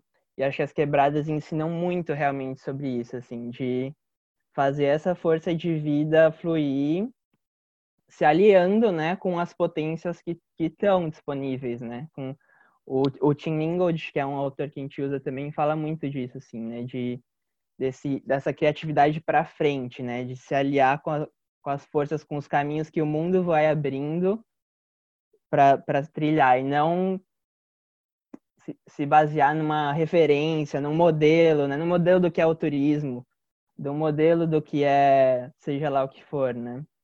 Achei as quebradas ensinam muito sobre isso, assim, sobre sobre esse entrar em contato e, e improvisar esse caminho e, e, produzir coisas o melhor, né? Que nem a Bel falou, assim. É a essência da civirologia mesmo, né, Camila? Sim, é isso, né? Da gente se reinventando, se reinventando, mas também no sentido de às vezes a gente acha que está reinventando, mas na real a gente está dando é voz, né? A gente está sendo instrumento de, de passar várias coisas que já estão aí há muito tempo, né? É, quando eu falo da Carolina Maria de Jesus, eu sinto muito isso. Eu não estou inventando nada, mano. Olha essa mulher, né? Que a Bel trouxe aí. Olha ela, as coisas que ela fez, as coisas que ela falou, sabe? A gente vem aqui, lê e fala, meu, vai lá e vê essa pessoa que é maravilhosa. É isso que a gente faz, né? Mas que já existe um montão de coisa. E não desacreditando da nossa capacidade de criação, porque eu acho que a gente aqui, mulheres pretas, periféricas, a gente tá cotidianamente empregando civirologia em todas as nossas ações. Né? Uma coisa que é, é comum no nosso dia a dia, mas não deveria ser, né? Porque também não precisa ser assim. A gente está falando de um Estado que ele é genocida, que está matando nossos filhos. Então a gente precisa se reinventar todos os dias mesmo, por questão de sobrevivência, né? Não tem nada, não é romântico a gente, né, vir aqui e falar, ah, se a gente se reinventa, porque a sociedade é cagada, tá ligado? Tipo, isso não é romântico, isso é uma coisa que a gente tem que ter, assim, muita seriedade para falar e de fazer as reflexões necessárias sobre isso, né? A gente está se reinventando porque a gente precisa viver, né? A gente está se reinventando porque a gente precisa se manter vivo, né? Conceição Evaristo fala, combinarem de, não, de nos matar, a gente está aqui combinando e pactuando que a gente não vai morrer. Acho que é sobre isso também. A cibriologia empregada na quebrada também é sobre isso, sobre uma questão de sobrevivência.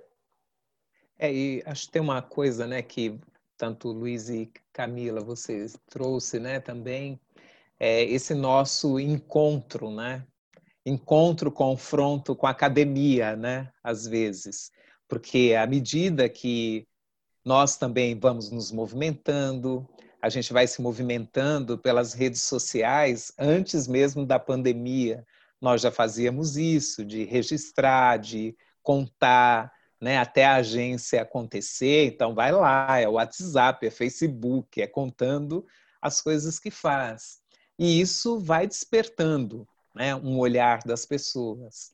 E, e tem essa coisa, né? Assim, como é que é, dentro da nossa resistência, né, tem também esse ocupar novos espaços, né?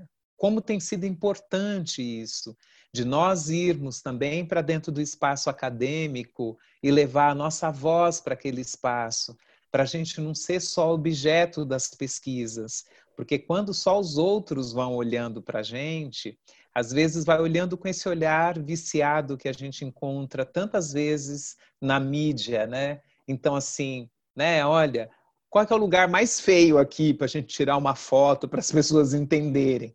E a gente não quer mostrar o que é feio, a gente quer mostrar aquilo que a gente está construindo de bonito, porque nada disso foi dado.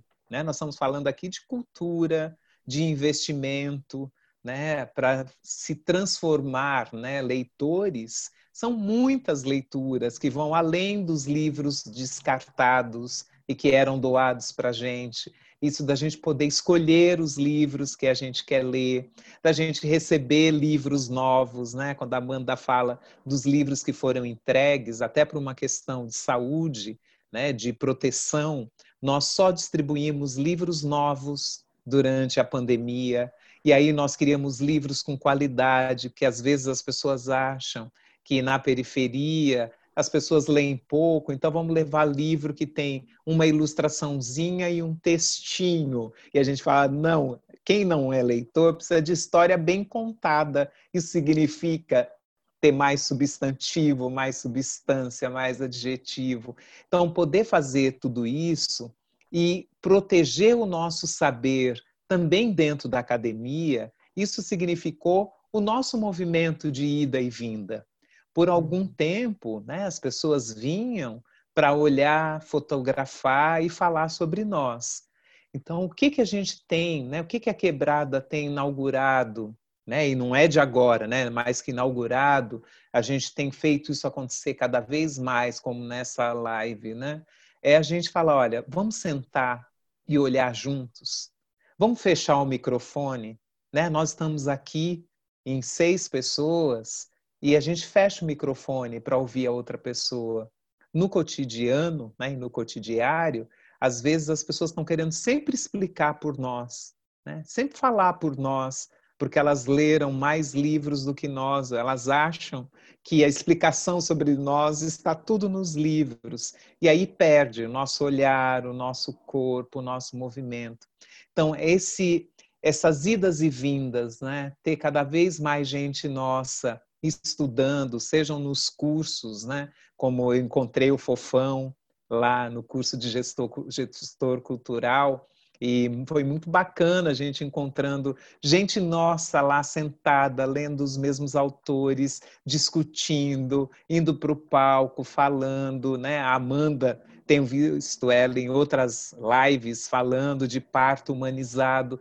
Quanto isso é importante, né? A gente fechar o microfone e ouvir outras vozes. E a gente levar a nossa voz também para os espaços em que os saberes estão sendo organizados, protegidos. Então, ver né, alguém como a Camila aí também, tão jovem, né, falando com tanta propriedade, sendo pesquisadora do seu lugar, isso é muito bacana. Eu sou uma senhora que tem pesquisado as bibliotecas comunitárias e eu estou fazendo mestrado ainda e trazendo essa contribuição que a literatura nas nossas mãos, né, o quanto elas têm provocado movimentos, como ela tem feito, Luiz, isso que você diz, né, desse esse corpo que se movimenta, né? Você trabalha com dança, e a gente tem construído uma outra dança nessa cidade, uma outra geografia, né? a gente tem saído do lugar.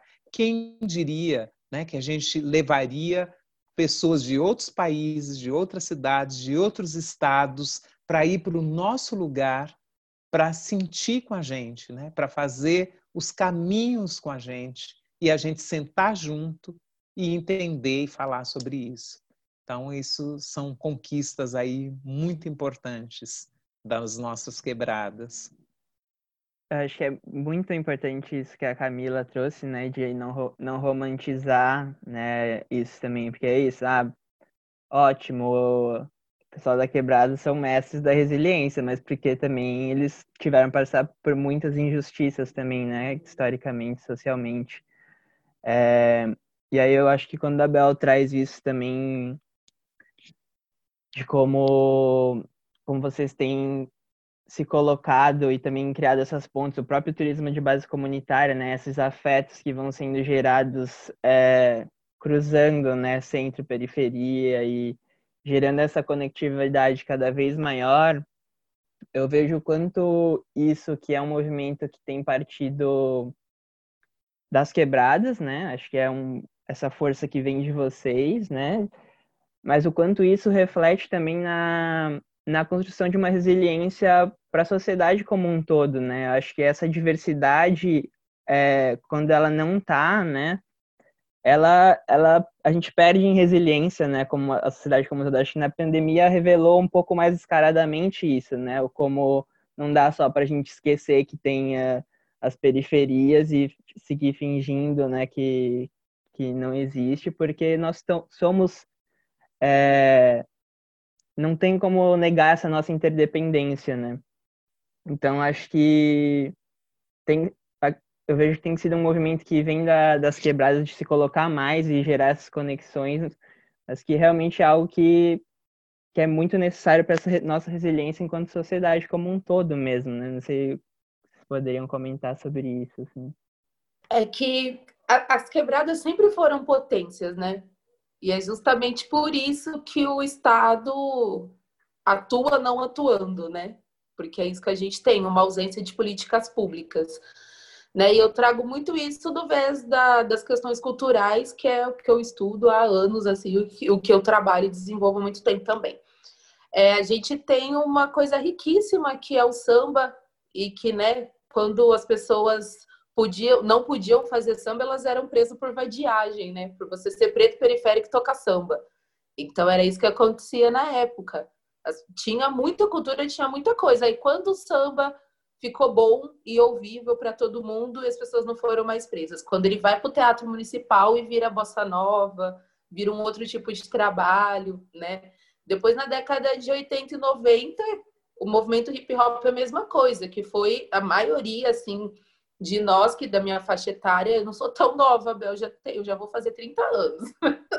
sou nova, mas nem tanto ainda. mas é uma geração que foi formada pelo movimento hip hop e que era uma geração que também era extremamente marginalizada, porque dizia justamente isso, ó, tudo que o Estado está trazendo para cá é tiro, porrada de bomba. E a gente não tem só isso. E vamos denunciar quando isso acontecer. O hip hop teve um papel extremamente importante nas quebradas e de trabalhar também essa questão da autoestima do sujeito periférico. Para uma pessoa na década de 90 que morava em Perus, jamais colocaria no currículo que morava em Perus. Ia colocar que mora na Lapa, né? Que é o lugar aceito mais próximo daqui. Hoje em dia, até boy que não é periférico quer ser periférico, né? Virou um negócio meio gourmetizado, assim, né? Mas as pessoas morrem, né? As pessoas morreram muito por isso, uma questão histórica, né? É, e hoje a nossa geração é uma geração que também está tendo, a nossa geração não, né? A geração mais nova são, também é uma geração que está indo nesse mesmo caminho do que foi o samba marginalizado, do que foi o movimento hip hop marginalizado, que é a galera do funk, né? Que também tem muita coisa para dizer e que às vezes é, é muito dolorido para o nosso ouvido ouvir o que eles estão dizendo, né? Funk ostentação, com funk mais sexualizado, mas eles estão dizendo alguma coisa. A gente precisa de verdade parar para tentar entender. Né? Os CDs do Racionais, eles levam mais ou menos 10 anos para a gente digerir eles, para entender direito o que eles estavam falando. Né? Essa galera do funk acho que está indo aí para a mesma direção. A gente, neste momento, é difícil a gente entender exatamente o que eles estão falando, mas eles estão dizendo muito. Né? Eles estão dizendo que eles não têm espaço para pensar em arte, cultura e lazer. É por isso que eles estão fazendo as coisas na rua, né? Que eles fazem os bailes na rua. Né? Eles estão eles falando de ausência de política pública, públicas, os corpos deles estão falando de ausência de políticas públicas também. Política pública cultural, de sexualidade, política pública para as mulheres e tanta coisa, né? Então eu acho que a gente precisa entender que essas potências periféricas elas sempre existiram, mas sempre foram muito marginalizadas, né? E aí, depois de um tempo, quando é, né, quando vai para o teatro municipal, aí é aceito. Entende? Então, eu acho que é, é, é, um, é um caminho, assim, da gente. Isso sempre existiu e vai existir sempre, né? Vai se reinventando nesse sentido de potência cultural. Mas da gente ter um, um olhar mais atento mesmo, né, para essas culturas que elas são muito diversas aqui na quebrada. Elas são. e muito complexas, né? E muito complexas também. Acho que depois a Amanda podia falar um pouco sobre é, como é que. É, por que, que a gente olha tanto para a criança em Parelheiros? Porque a gente acredita que se a rua for boa para a criança, ela é boa para todo mundo. Né? Então, assim, é, pegando a sua pergunta, Luiz, né, de que a sociedade inteira ganha, eu aprendi muito com as pessoas que trabalham com a questão da diversidade focada nas deficiências físicas e intelectuais, o quanto, quando a gente olha para para cada um, isso é melhor para todo mundo.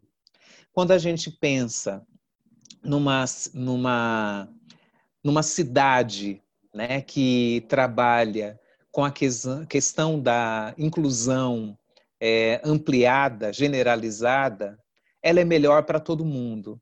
Ter uma calçada que uma pessoa com deficiência visual consiga se orientar não prejudica em nada quem enxerga, mas ela nos dá a possibilidade de encontrar com aqueles que têm deficiência de visão. Você ter poltronas que são adequadas a pessoas que têm sobrepeso não prejudica em nada quem está abaixo do peso. Pelo contrário, a gente vai encontrar nos lugares pessoas com estaturas e corpos diferentes. Então, a gente precisa pensar né, dessa forma mais universal. Né? Então, assim, ter uma cidade que não mate os seus jovens, que defenda a vida, ela é melhor para a cidade inteira a gente não ter pessoas chorando as mortes dos seus, a gente não ter pessoas com medo, isso vai fazer com que a cidade e o país seja mais livre, isso vai ser bom para todo mundo. Quando a gente se importar com o que acontece atrás dos muros das penitenciárias, quando a gente se importar que atrás das penitenciárias as pessoas estão sendo proibidas de ler para ter a remissão da sua pena, elas podem trabalhar fisicamente para diminuir a sua pena, mas elas não podem ler. E quem faz isso é o mesmo governo que resolve aumentar o imposto de livro. Então a gente precisa ligar uma coisa com a outra. Que, por que, que os livros viram tão perigosos nas mãos de presos e nas mãos das pessoas pobres? Aí, quem pode comprar o livro tinha que estar lutando junto com a gente para que o preço dos livros não aumentem. Porque não é só o livro para o lazer que tá, vai aumentar. Vai aumentar o livro técnico, quando a gente conseguiu aumentar a nossa presença dentro das universidades. Há 15 anos atrás, a gente encontrava muitas pesquisas, matérias no jornal, dizendo que o livro ia acabar. 15, 20 anos atrás. Por que, que o livro ia acabar? Por causa das tecnologias, da internet, ninguém ia querer mais ler. E nós, né, o Igor Chico que o diga, ele é muito menino, mas ele é, acompanha o pessoal dos saraus, dos slams, e a gente lá, firme, lendo mais. Aí as pesquisas começam a mostrar que a gente é um país que ainda lê muito pouco, mas que a gente lê muito mais do que se lia antes. Aí vem uma proposta, de novo, do Estado ausente presente, né? aquele que só está presente direitinho do jeito que interessa, e fala de aumentar o imposto dos livros. Então, assim, é, quem pode comprar livro tem que se juntar com a gente nessa história. Então, acho que é isso que você diz, né? Os encontros, essa aproximação, interessa para todos nós. A gente vive numa sociedade que é racista. Então, acabar com o racismo não é para ajudar os negros, é para contribuir para que a nossa sociedade seja melhor, para que a gente consiga viver numa sociedade que todo mundo pode respirar, né? numa sociedade em que as oportunidades elas sejam dadas de forma diferente para quem tem menos oportunidade. Né? Quem tem menos oportunidade precisa ter mais oportunidade para conseguir se movimentar dentro dessa cidade. E aí eu vou passar para Amanda, que acho que a Amanda pode contar muito mais, né, como mãe mobilizadora, todo o investimento que se faz né, para levar a literatura desde a maternidade, para adotar as ruas, porque a gente não quer dizer que a rua é perigosa, a gente está lendo as notícias, tudo falando que a rua é perigosa, e a gente quer que ela não seja. Então, como é que a gente faz a rua ser um lugar melhor para todo mundo, né? E não só um lugar de passagem desenfreada porque a gente tem medo. Melhor é, adotando, né, Bel? adotando essa rua, adotando essa comunidade. A gente tem aqui nas comunidades as ruas adotadas.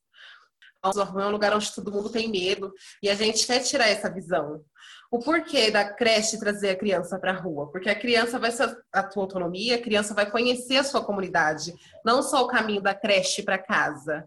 A criança vai conhecer o vizinho que mora ao lado. Então, você tá na sua comunidade, na sua rua, onde a rua é esburacada, onde é rua de terra, onde os muros são feios, é um, é um lugar onde você não quer ficar. E por que não você mostrar para a criança que ali pode ser um lugar transformado, ali pode ser um lugar bom? E aí, não se precisa muito para se transformar um lugar. E aí, as, a, nas ruas adotadas, a gente vem com as pinturas de tinta de terra. Trazemos as crianças para fazer essas pinturas, né, que é só utilizada terra, cola, um pouco de água, e, e se transforma numa obra de arte. Então, as crianças o antes e o depois da transformação. Na rua, as crianças aprendem a fazer amigos, as crianças aprendem a, a, a, se perdoar, a brigar também, mas a se perdoar, a dividir. Então, esse é o lado que a gente quer trazer para o porquê de trazer as crianças para a rua. O porquê de você cuidar da sua rua. Você tem um córrego na sua rua, tudo bem. Você vai passar ali, ele vai continuar. Mas como melhorar? Você colocar pneu em volta com, com os pessoal da sua comunidade, até você proteger as crianças, os seus filhos. se alaga, o, você colocando pneu, plantando ali, vai dar um, uma visão diferente e vai trazer a proteção também. Então, acho que trazer para a rua é, é, trazer esse olhar diferenciado para as crianças desde, desde o pequeno, que as coisas também não são tão belas e bonitas, né? Mas a gente tira o bonito de tudo. Tira o bonito de uma pedra, tira, tira bonito de uma rachadura, então a gente consegue sim se transformar, a gente consegue ver beleza nas coisas. Vem desde a barriga para você fazer trazer essa excelência na criação toda dela. Talvez a mãe dela não teve essa, essa excelência na criação, mas o porquê de, de impedir que o meu filho tenha? Como eu disse, meu filho pode ser um futuro grande governante e ter uma visão diferenciada. Então a gente traz essa, essa diferença já no, no amor, no afeto, desde a barriga. A gente vai até as maternidades, levar a leitura, fazer mediação com as mães, se aproximar, falar do, do projeto e trazer, acolher e, e fazê-las enxergarem a comunidade e, e, aí acaba vendo o outro lado, vendo a beleza da onde a gente mora, a beleza da nossa rua, a beleza da nossa rua de terra, a calçada que não tem, mas tudo se transforma. Põe pneu, planta e assim a gente vai fazendo a beleza da nossa comunidade e aonde é a visão vem, porque os de fora querem fazer parte, né? Então, aí todos querem fazer parte da comunidade. Maravilhoso. É isso, né? É, de novo, é a relação, é se relacionar com essa rua, se relacionar com esse território, né? E, e também esse aspecto da importância da infância, né? Que acho que quando se fala muito de resiliência em, na psicologia, também se traz muito, né? Dessa importância do cuidado com a infância também, né? Então, acho que é cuidando dos pequenos aí também que, que a gente cuida da nossa resiliência, né? Como um todo.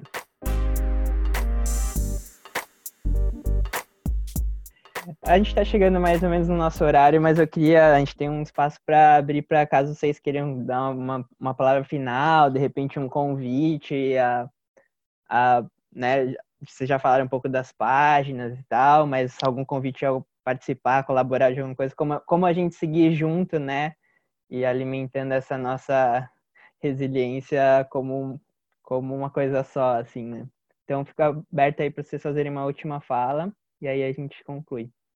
E aí, quem começa? Todo mundo fazendo cerimônia? Então, vou, vou falar, é, agradecer esse momento de conversa aqui com essas mulheres incríveis, Amanda, Camila, que bom te encontrar aqui. Obrigada, Luiz, também. É, obrigada, tem a Beatriz, né, a Bia, que está aí também nos bastidores, Vigor Chico. Acho que é isso, gente, a gente aproveitar né, mais esse tempo aí que a gente tem para conversar, né, para apoiar. Né? Acho que muitas vezes as pessoas perguntam, né, assim, como fazer, né, como apoiar, como estar tá perto. Acho que um dos caminhos é esse, né, é, acreditar que a gente tem saberes a serem trocados, né? Então assim, ah, o que, que eu posso ensinar? Não, né? O que, que dá para trocar, né? Então como é que a gente pode estar trocando esses saberes, os nossos fazeres, como que a gente pode né, estar tá mais perto nesse momento que ainda não pode. Acho que quando, quando a vacina chegar e o povo tomar, é, o que a gente tem que fazer é nos encontrar, né, fazer aí as trilhas, conhecer o Acolhendo em Parelheiros, né, fazer esses encontros, né, de estar tá lá, de estar tá perto das comunidades. Acho que tem uma forma aí concreta que é de estar tá apoiando, né, para esse pão, proteção, poesia e plantio chegar à comunidade de Parelheiros, chegar à comunidade de Perus, chegar às áreas periféricas que se mobilizaram tantíssimo. Como nós fomos rápidos, a tragédia só não foi maior porque a nossa mobilização foi muito rápida e isso só se deu porque nós temos raízes dentro das nossas comunidades, né? E as comunidades estão em todos os lugares, né? Quem está no centro dá para olhar a vida para além da janela, né? E olhar quem é que está precisando de pão, proteção e poesia também dentro do seu território. Então, acho que essa, esse é o meu recado, né? Sigam, nós temos aí vários canais, né, de comunicação, tem o Vozes daqui de Parelheiros, que é um podcast em que todo mundo fala, né? São vozes de todas as nossas frentes de atuação e o site do IBA, que tem a página no Face, são lugares que a gente está sempre contando aí dos nossos trabalhos. E agradecer mais uma vez, meninas e menino, por esse encontro. Eu também queria agradecer né, esse encontro maravilhoso e, e, dizer que, que saio rica desse encontro. Espero que vocês também.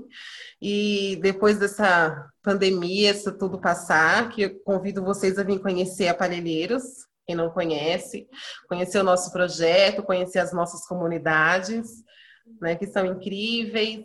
Temos uma biblioteca no ônibus também no Barragem. Então, assim, passando tudo, essa loucura da pandemia, convido a vocês né? Que será incrível esse momento. E, e super agradecer mesmo. Né? Também faço o convite de conhecer nossas páginas no, no, no Instagram, é, BEAC Oficial, no Face.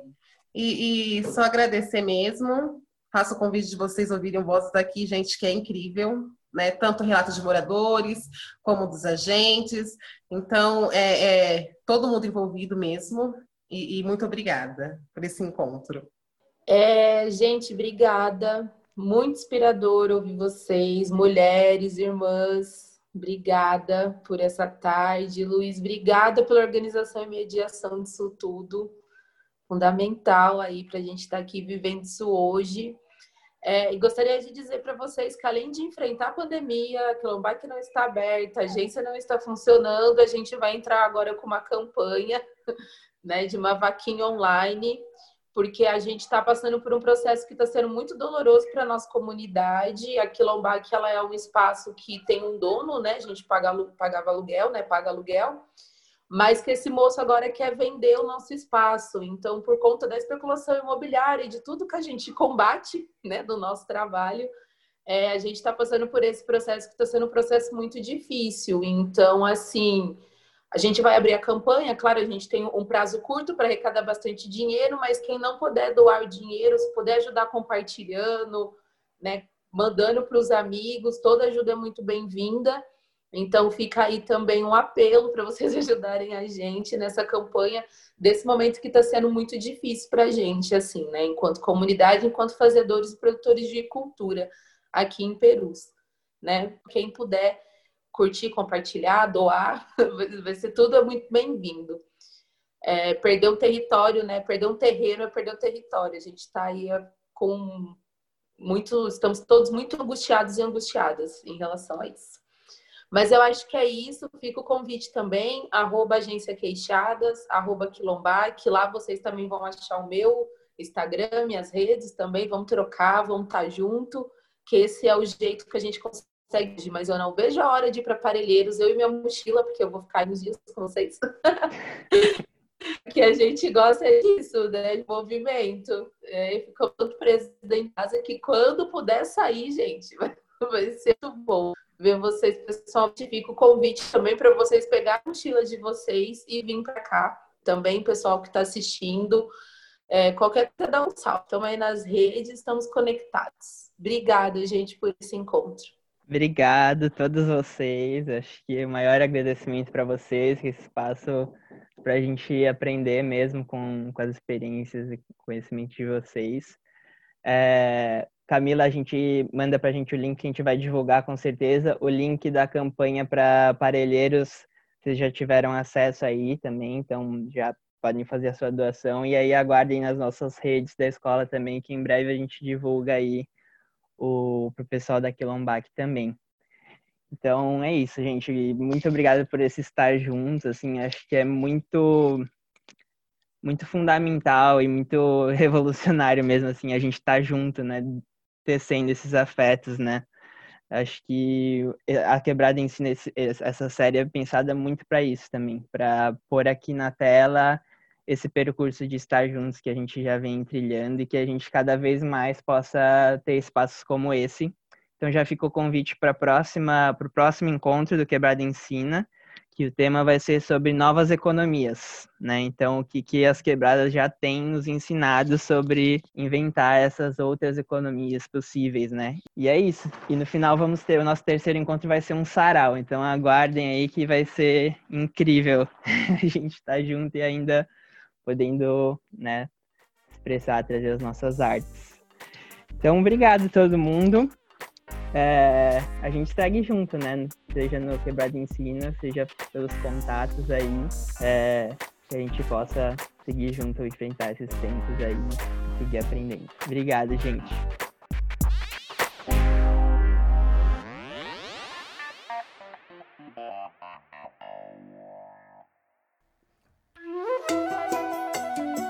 Esse podcast é uma iniciativa da Agência de Comunicação Comunitária Vozes daqui de Parelheiros. É realizado colaborativamente pela comunidade, parceiros e parceiras que caminham ao nosso lado na estrada de tornar Parelheiros o melhor lugar para se nascer e viver. Conheça mais sobre o nosso trabalho no nosso site vozesdaqui.ibeac.org.br. Todas as terças e sextas estaremos aqui, comunicando nossos olhares, fazeres e saberes do nosso território, da nossa gente. Até a próxima!